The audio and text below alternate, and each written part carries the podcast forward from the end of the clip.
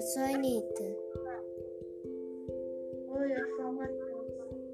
Oi, eu sou a Lívia. Oi, eu sou a Alejandra.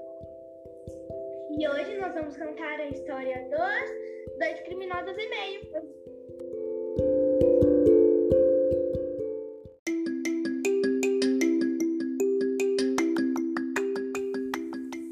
Um país muito distante. Quando nós dizemos distante, é porque é muito, muito, muito distante. Fica lá em Brunei, na Ásia. Enfim, em Brunei existe uma garota chamada Manuela. Aí você pergunta: Manuela não é um nome brasileiro? Sim, é porque ela é descendente de brasileiros. Ela perdeu os pais quando era mais nova em um acidente de carro. Foi adotada por uma família de criminosos. Isso mesmo, criminosos. Manuela não era como seus pais adotivos. Ela era forte, engraçada, carinhosa, feliz. Ela gostava de roupas coloridas, usava muitas gírias e tinha um colar dos seus pais biológicos. Agora que já apresentamos ela, vamos para a história.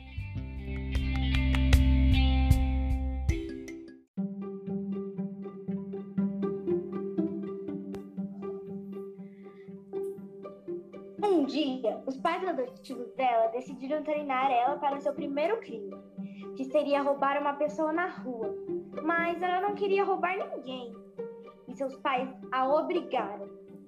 A primeira parte do treinamento era roubar a carteira da mãe com sutileza. Em poucos dias, ela já estava pronta para seu primeiro roubo. Então, ela roubou. No dia seguinte, ela se arrependeu, mas não dava para voltar atrás. No outro dia, ela foi para a nova escola e lá fez uma nova amiga, chamada Carita, e elas viraram melhores amigas. Era uma menina muito sozinha. Sua mãe havia morrido e seu pai estava na guerra, então ela morava com a avó, que era muito velha por sinal.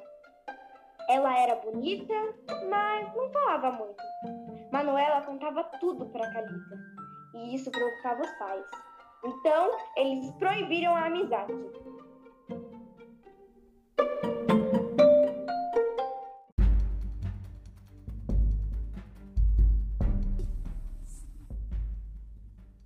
Calita começou a ficar preocupada de não ver a amiga na escola, então decidiu ir para a casa dela.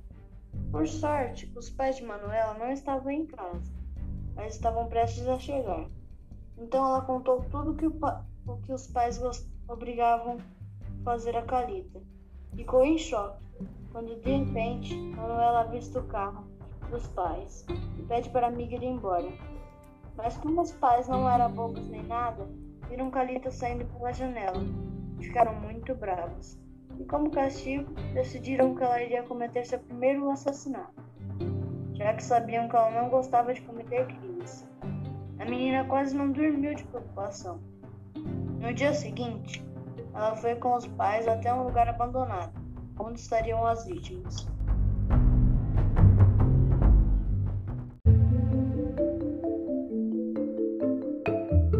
E Ao entrar, Manuela percebeu que as vítimas tinham um rosto familiar. Quando os pais adotivos deram a arma, ela percebeu que a, que a vítima tinha o mesmo colar que ela e descobriu que elas eram os pais vivos dela.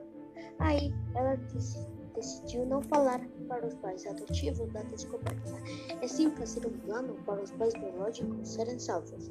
O plano era pedir para fazer sua última ligação para sua amiga.